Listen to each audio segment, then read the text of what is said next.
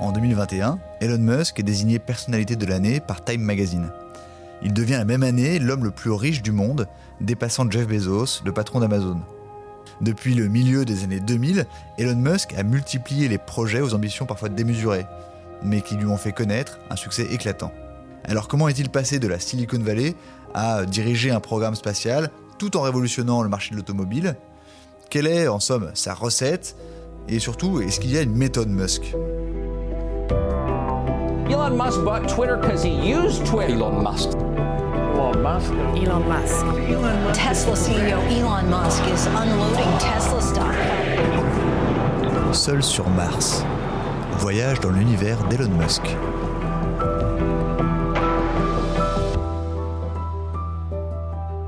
Donc directement après PayPal, euh, Elon Musk a des envies d'espace et il est frustré euh, par euh, le manque d'ambition de la NASA euh, et donc il crée SpaceX, euh, une entreprise d'aérospatiale. Donc comment on passe euh, d'entrepreneur de la Silicon Valley Mm. euh, à constructeur et lanceur de fusées? Est-ce que les gens l'ont pas un peu pris pour un, pour un fou furieux? Ah bah si si effectivement bon, il, il a il a pour lui euh, environ 400 millions de dollars ce qui est quand même une petite mise de départ Mm. à la fois euh, qui peut paraître gigantesque mais en fait quand on va dans le spatial c'est peu Euh, d'autant qu'il faut bien se rappeler qu'à l'époque euh, les seuls euh, qui faisaient des, des des fusées, c'était les, c'était les États, quoi. Enfin, c'était, euh, c'était euh, la Russie, c'était euh, euh, l'Europe, c'était les États-Unis. Il n'y avait pas d'acteur privé du tout. Ça a été le tout premier acteur privé à se lancer dans une fusée, puis ensuite à, à- à y arriver. Mais effectivement, il est pris. Oui, il est pris pour un guignol, quoi. Enfin, c'est pas autre chose. hein. Nous, on a eu pas mal de, de, de- de- de gens dans le spatial qui nous ont raconté, notamment ces tout premiers euh, symposiums euh, euh, où il, est, il arrive. Alors une fois, il est, mais c'est aussi c'est Musk, quoi, le côté un peu provoquant, mais qui se rend pas compte des limites, jusqu'où on peut aller, et qui dit bonjour, je m'appelle Elon Musk, je suis un millionnaire de la tech, et dans 10 ans, vous êtes tous morts.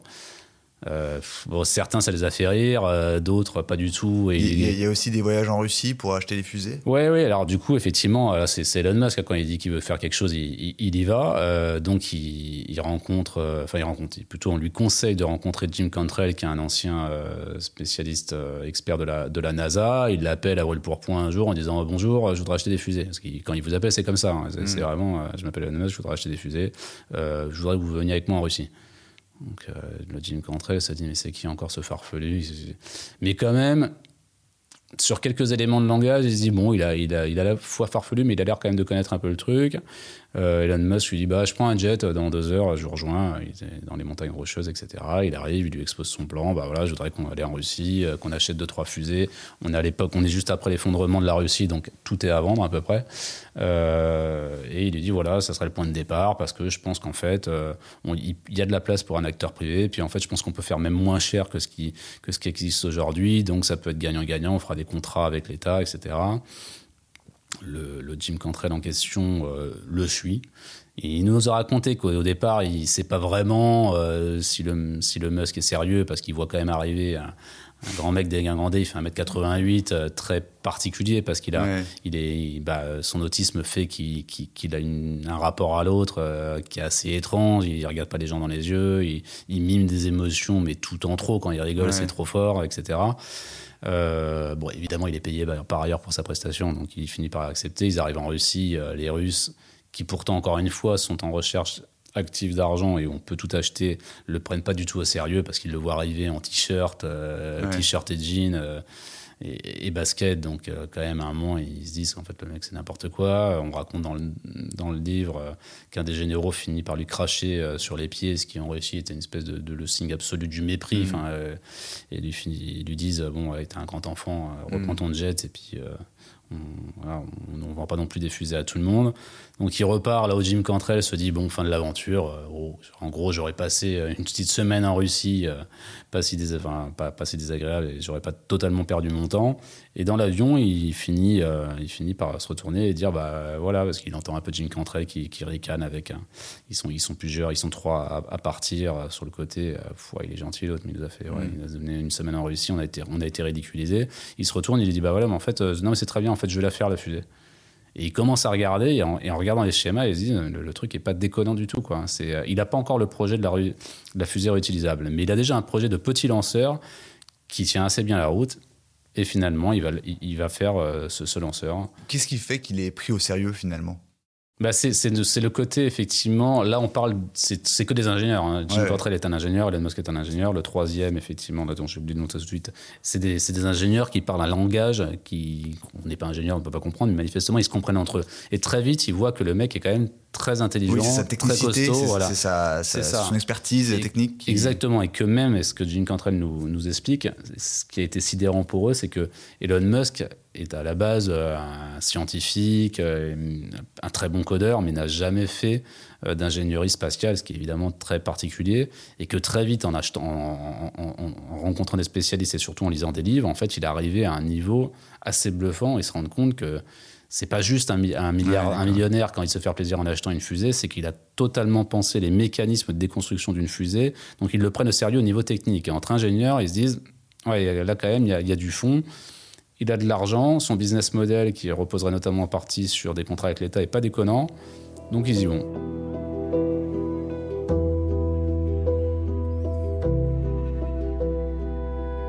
Et si on regarde finalement avec un peu de recul, ce serait quoi les grandes réalisations de, de SpaceX Et aussi, est-ce que c'est une, est-ce que c'est une entreprise qui euh, rapporte de l'argent à, à Elon Musk, à Elon Musk, ou alors c'est plutôt, est-ce que c'est plutôt de l'investissement Mm. pour lui? Bah, la, la première grande réalisation, déjà, c'est d'avoir fait voler un- une fusée, quoi. Enfin, euh, tout Bien seul, sûr, enfin, ouais. tout seul. euh, et, et- et- aidé, évidemment, et épaulé par un nombre d'ingénieurs qu'il a fini par, par embaucher, dont Gwynne Chatwell, effectivement, dont on parle dans le livre, qu'on connaît pas bien, mais qui en réalité est la numéro 2 sur SpaceX, et qui est en réalité la vraie patronne opérationnelle. C'est celle qui rassure les investisseurs, etc. Parce que c'est vrai que le Elon Musk n'est pas toujours rassurant, euh, notamment quand il va pas très bien. À un moment, on raconte dans le livre, euh, en 2018, à un moment où ça se passe très mal avec Tesla, il, il fume un pétard en direct. Enfin, il, il commence à dire lui-même, euh, il fond en larmes pendant une interview. Enfin, il est super borderline. Grand moment de podcast. Voilà, effectivement, mais quand vous êtes euh, client, Investisseur. investisseur, ou patron de la NASA et vous vous dites ah tiens on lui a confié nos fusées,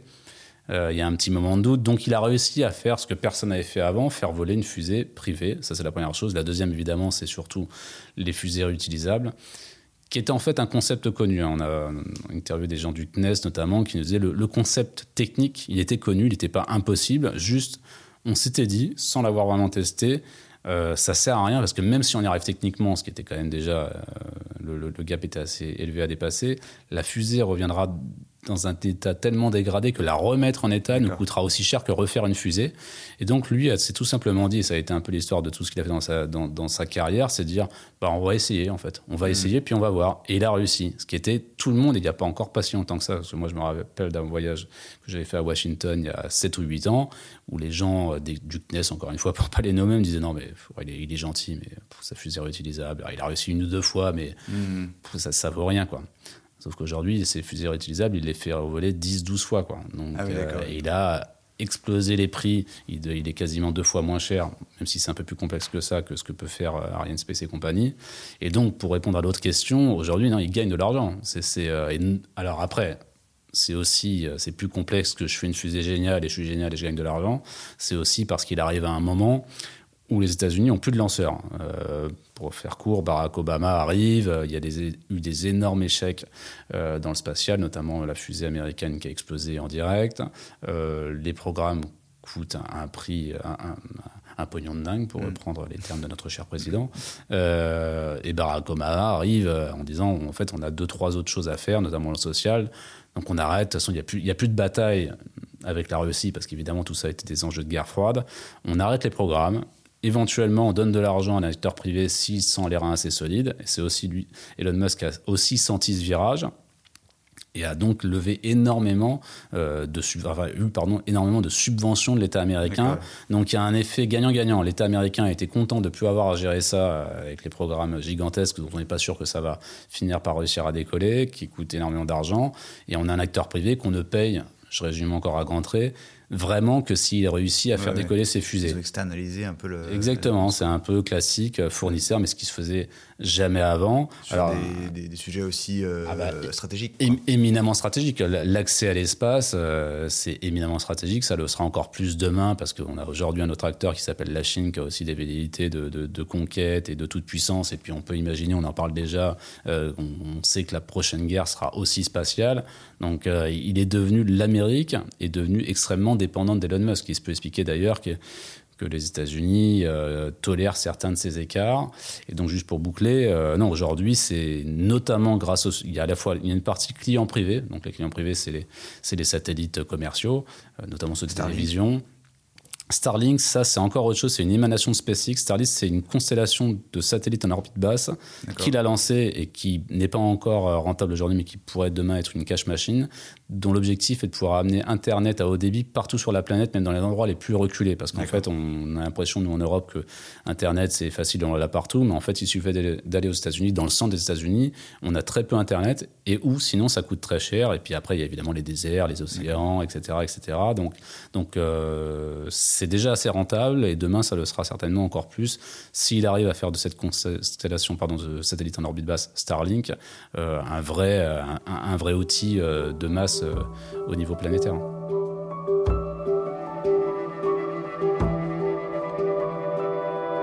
Et donc quelques années après le lancement de SpaceX, euh, Musk s'attaque à une autre montagne, euh, qui est le marché de l'automobile, avec Tesla. Donc c'est quoi la genèse de, Tesla pour le coup? Alors Tesla pour le coup il l'a pas créé.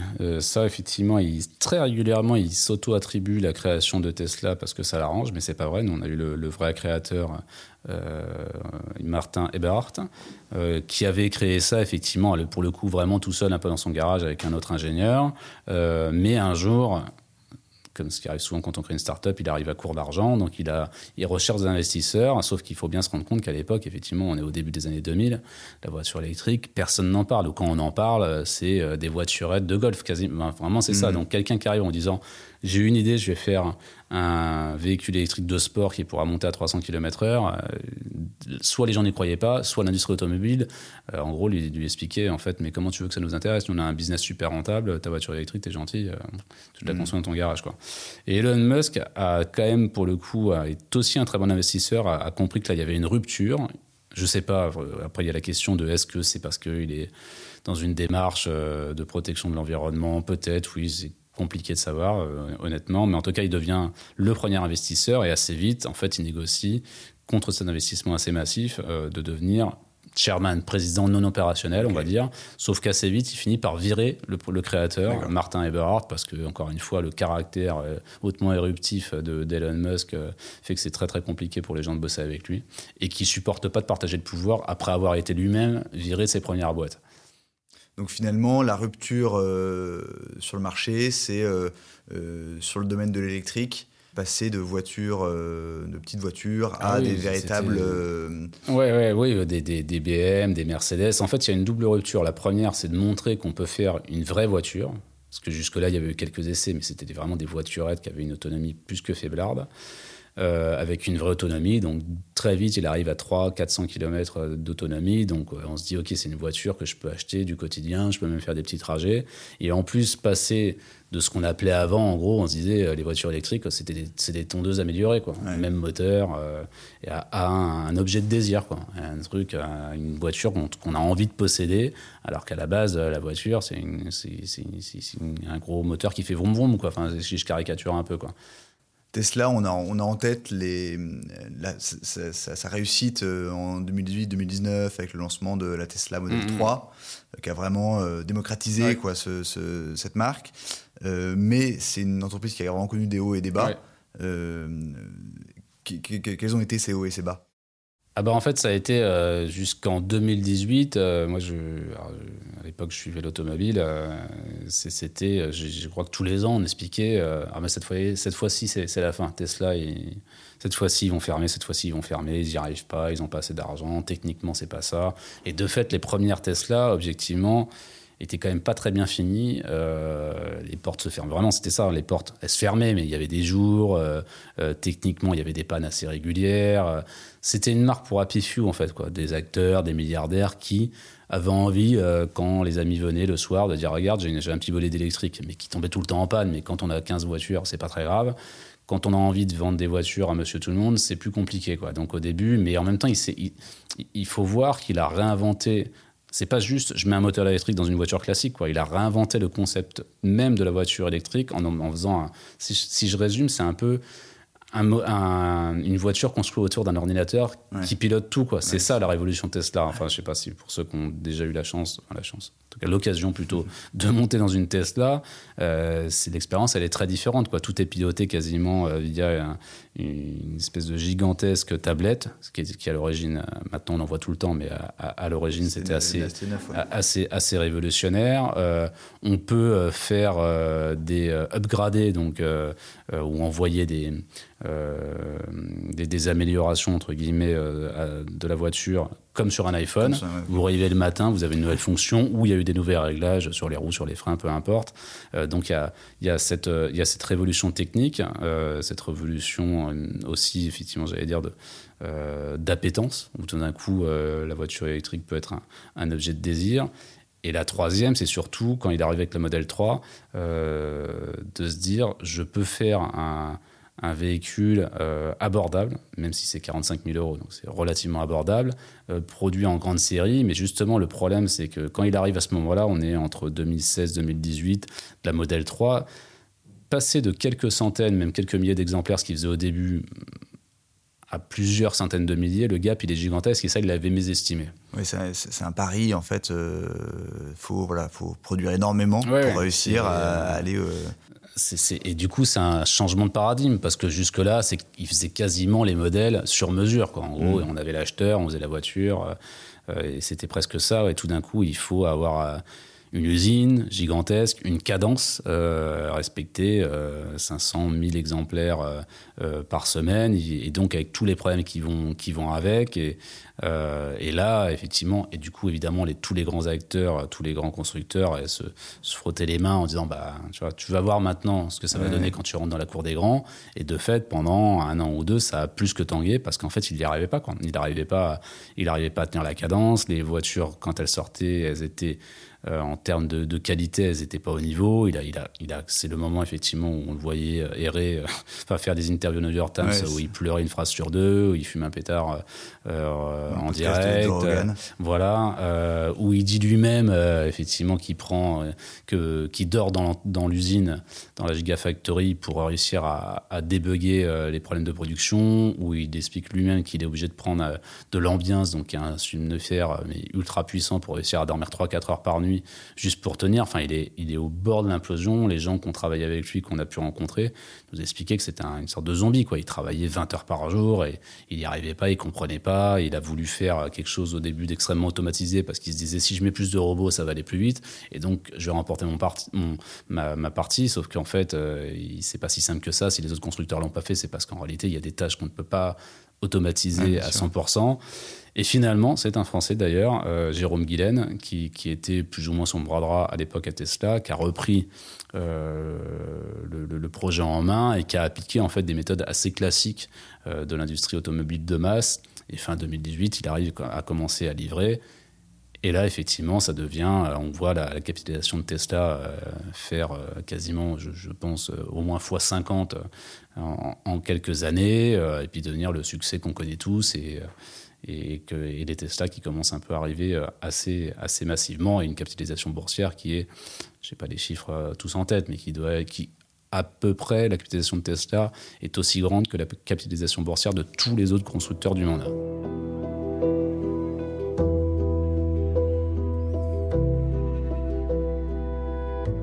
Et donc finalement, quels seraient les points communs euh, euh, entre SpaceX euh, et Tesla mm. euh, sur le plan de la méthode et sur le plan ouais, de, la mm. marque finalement Elon Musk c'est le goût pour la technicité, le goût du travail, la disruption. Il y, a, plusieurs choses, effectivement. On, a écrit un chapitre dans le livre que nous on appelait le muskisme. Je ne sais pas si ça restera dans l'histoire comme ça, mais en gros, oui, il y a le Fordisme, le Toyotisme, ce qu'on connaît, la déconstruction du travail, etc. Euh, lui, il a été beaucoup plus loin. Il y a plusieurs choses qu'il a appliquées. C'est effectivement le, ce qui s'appelle le First Principle Thinking, euh, qui n'est pas nouveau, ça avait été, mais euh, qui avait déjà été adopté beaucoup par des, des, des start-upers. Et l'idée étant de se dire, en fait, en général, enfin quasiment tout le temps, on améliore les choses par itération. C'est-à-dire, euh, si je prends euh, la, petite table qui est devant moi, si je voulais l'améliorer, je me dirais euh, comment on peut faire un peu mieux? Bah tiens, je vais rajouter un petit étage, un pied, peu importe. Et, donc on finit, on n'améliore que par toute petite couche. Mais si on veut révolutionner les choses, il faut prendre les lois physiques. En fait, qu'est-ce que la physique Si je découpe, qu'est-ce que c'est? Il y a du bois, il y a de la, peinture, etc. Et qu'est-ce que la physique m'empêche ou me permet? Et à ce moment-là, je peux tout révolutionner. Donc ça, c'est la première chose. La deuxième, c'est quand on pense avoir identifié quelque chose, quand lui, en tout cas, pense avoir identifié une innovation, en tout cas un chemin d'innovation, on le teste et on le teste jusqu'au bout. C'est-à-dire que lui, c'est le seul, là où, par exemple, pour les fusées, euh, tous les autres euh, euh, constructeurs, j'allais dire, de lanceurs font des tests sur, de simulation sur ordinateur. Hein, on va pas... Lui euh, les fait aussi, évidemment, mais à un moment, il se dit Ok, on va la tester, la fusée, mais on va la tester vraiment en grandeur réelle, on va la faire décoller. Puis, bah, puis si elle explose, bah, ce qui est arrivé plusieurs fois, on parle quand même de fusées à plusieurs dizaines de millions de dollars, donc le risque il est gigantesque. Euh, si ça explose, bah, c'est pas que c'est, c'est pas que c'est une bonne chose, mais on aura appris quelque chose. Et lui-même dit En fait, si on n'échoue pas, c'est qu'on n'a pas innové assez fort. Donc il y a aussi cette deuxième chose, la culture du risque et de pousser l'innovation euh, au maximum. Et, la troisième, c'est effectivement, et ça ça a été très nouveau, euh, c'est euh, l'internalisation de tout. C'est-à-dire qu'effectivement, par exemple pour la Tesla, là où dans tous les autres, chez tous les autres constructeurs, tout est sous-traité au maximum. Il y a quelqu'un qui fait un boule, enfin j'exagère encore une fois, quelqu'un qui fait la roue, je dirais pas tant que ça, quelqu'un qui fait l'habitacle, un autre qui fait les sièges, etc. Lui fait tout quasiment. Il fait même les sièges des Tesla, ce qui logiquement n'avait pas de sens. À un moment où on disait euh, l'avenir est à l'entreprise faiblesse, donc c'est l'entreprise sans usine. Lui a tout réintégré, tout internalisé parce qu'il pense que pour révolutionner en fait euh, un secteur quel qu'il soit, il faut avoir la main sur tout. Et pour tester les choses, on ne peut pas avoir un fournisseur avec qui on va dire ah tiens je pense qu'il faudrait que tu modifies la roue parce que le fournisseur va dire bah oui non j'ai pas le temps. Et puis si je te le fais ça sera dans un an.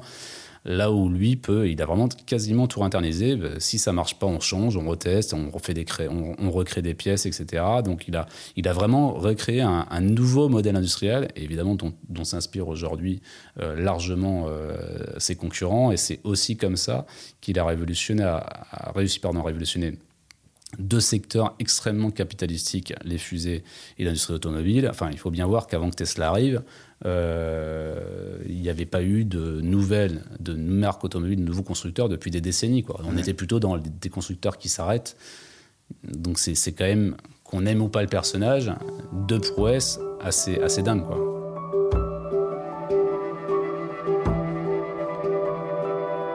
Donc en 2022, Elon Musk fait l'acquisition de Twitter, mm, mm. Euh, après euh, plusieurs mois de négociations, de revirements, etc. Le montant de l'acquisition à 43 mm. milliards euh, de dollars laisse penser que c'est un projet qui lui tenait à cœur.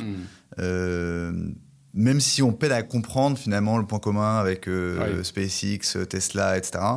Finalement, selon vous, qu'est-ce qui qu'est-ce qu'ils cherchent à faire en fait avec, euh, Twitter? Twitter, effectivement, c'est le, le seul euh, petit pas de côté parce que pour tout le reste, bah, pour faire rapide, enfin, les, que ce soit Tesla, les fusées, on n'a pas parlé de Boring Company qui sont les, euh, l'idée de faire des tunnels où on, circulerait à au moins 1000 km/h en voiture, tout ça, c'est alimenté par le rêve martien. C'est l'idée, effectivement, un, il me faut de l'argent pour aller en gros euh, sur Mars, deux, il faut y aller, donc il faut des fusées. Euh, une fois qu'on est sur place, bah, il faut circuler, mais on ne peut pas circuler en extérieur parce que sinon les radiations nous, nous crament directement, donc il faut pouvoir circuler dans les tunnels. Pour circuler, il faut des voitures, les Tesla, etc., etc. Il y a aussi The Solar City, qui est une entreprise qui a été intégrée à Tesla, qui avait été euh, mis sur pied par ses cousins qui, sont en gros des panneaux solaires, bah là pareil, il faut, si on est sur Mars, il faut fabriquer de l'énergie. Donc tout ça, c'est le rêve messianique de la planète Terre est condamnée à plus ou moins long terme, donc il faut une planète B, si je puis dire, et donc il faut faire de l'espèce humaine une espèce multiplanétaire. Donc ça, effectivement, il y a une cohérence, même dans un ensemble qui semble un peu incohérent. Twitter, c'est autre chose. On parle à un moment, effectivement, euh, d'une autre de ces figures tutélaires qui est Robert Bob Zubrin, donc il a, qui a fait un livre sur une sorte de à mi-chemin entre le roman et le mode d'emploi pour aller coloniser Mars, qui est le patron de la Mars Society, une sorte de société plus ou moins secrète euh, qui se réunit régulièrement pour parler de comment on fait pour aller sur Mars et comment on fait pour coloniser Mars. Euh, lui a dit d'ailleurs, effectivement, ça a été le seul, le premier GR, le seul à lui envoyer un message après le rachat Twitter en disant euh, T'es en train de te perdre. Rappelle-toi que ton rêve, c'est Mars pourquoi tu fais ça? Alors pourquoi? Ça nous amène au pourquoi.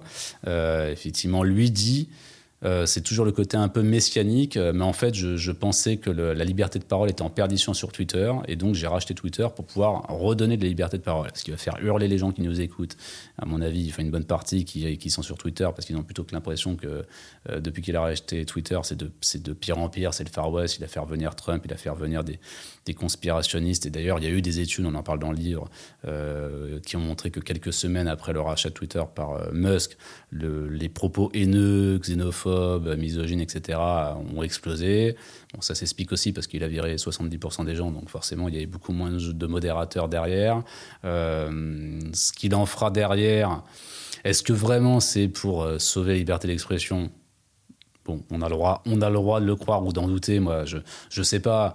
Je, je, pense qu'il y a quand même aussi un côté très industriel et investisseur, parce que c'est aussi un très bon ingénieur inventeur, mais c'est d'abord un, super entrepreneur. Quoi. Il a bien compris qu'il y avait un potentiel de Twitter qui était assez inexploité, en tout cas en termes de business, parce qu'en fait, jusqu'ici, euh, euh, j'ai plus les rapports de valorisation par rapport à Facebook, mais c'est peut-être 10, 20 fois moins que Facebook, même si la caisse de résonance de Twitter est, gigantesque. Enfin, c'est l'équivalent de 100 fois le Washington Post, donc mm. la, puissance est, est, assez énorme, mais le business model a, jamais été très bien fait parce que le président, le président précédent pardon, patron euh, avait pas forcément que ça en tête, donc ça vivotait gentiment. Et lui, il pense qu'il peut, qu'il peut, qu'il peut multiplier les, revenus par 10, 20, je sais pas, peu, importe, et que donc. Euh, peut-être que d'un côté, il se dit oui, je vais sauver une forme de liberté d'expression. Après, la liberté d'expression selon Musk, c'est. Euh, tout le monde peut dire tout et n'importe quoi. c'est ça, on, aura l'occasion de reparler de son. Mm son goût politique pour le, le, libéralisme, euh, la liberté d'expression, mm. etc. L'obsession martienne sera l'objet du prochain épisode. Merci beaucoup d'avoir été avec nous. Et puis on, on se revoit pour le prochain épisode qui sera consacré à la planète Mars. C'est la fin de cet épisode, merci de l'avoir écouté. Seul sur Mars est une série en 4 épisodes du magazine Capital. Montage Lucas Wibo, présentation Timothée Gérardin. Pour en savoir plus, vous pouvez lire le livre coécrit par Emmanuel Botta et Béatrice Mathieu, Elon Musk, l'enquête inédite, édité par Robert Laffont. Pour ne pas rater les prochains épisodes, n'oubliez pas de vous abonner ou de liker le podcast sur votre plateforme préférée. À bientôt!